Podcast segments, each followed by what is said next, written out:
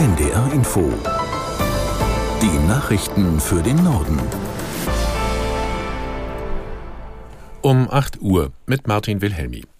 Im Streit über die Kindergrundsicherung soll es innerhalb der Bundesregierung schon bald eine Einigung geben. Laut Bundeskanzler Scholz werden offene Fragen bis zur kommenden Woche geklärt. Aus der NDR Nachrichtenredaktion Christiane Rüther. Seit Monaten streiten Familienministerin Paus von den Grünen und Finanzminister Lindner von der FDP über Details der Kindergrundsicherung. Paus hält deutlich höhere Beträge für notwendig als Lindner. Jetzt also die Ankündigung des Bundeskanzlers. Bis zur kommenden Woche werde die Bundesregierung klären, wie die Kindergrundsicherung konkret ausgestaltet wird, sagte Scholz der Mediengruppe Bayern. Er warnte die Ampelparteien zudem davor, weiterhin gegenseitig Gesetzesvorhaben zu blockieren.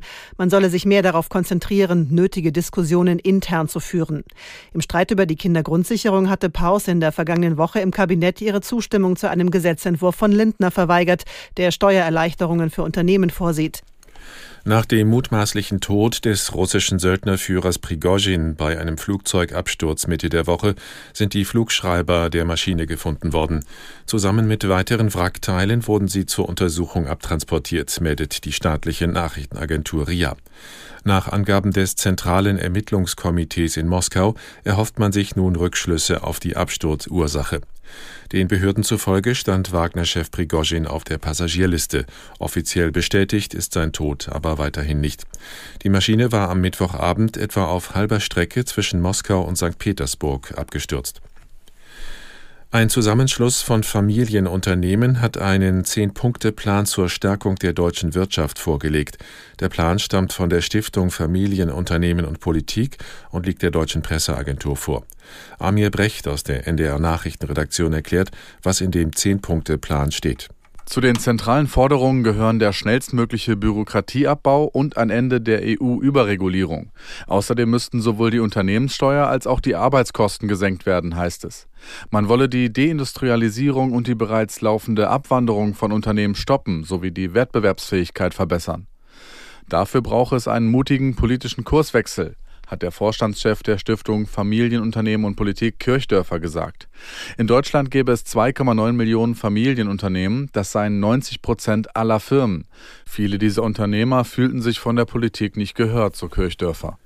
In die Debatte über Rücktrittsforderungen gegen den Chef des spanischen Fußballverbandschefs Rubiales hat sich jetzt Spaniens geschäftsführende Vizeregierungschefin Ribera eingeschaltet. Sie sagte der Nachrichtenagentur Europa Press, die Regierung werde alles tun, was in ihrer Macht stehe, damit Rubiales sein Amt aufgebe oder es verliere. Die oberste spanische Sportbehörde beantragte beim Nationalen Sportgerichtshof die Suspendierung des Verbandspräsidenten. Rubiales hatte bei der Siegerehrung der spanischen Fußballweltmeisterinnen in Australien die Spielerin Jennifer Hermoso auf den Mund geküsst. Sie sagt, der Kuss sei nicht einvernehmlich gewesen.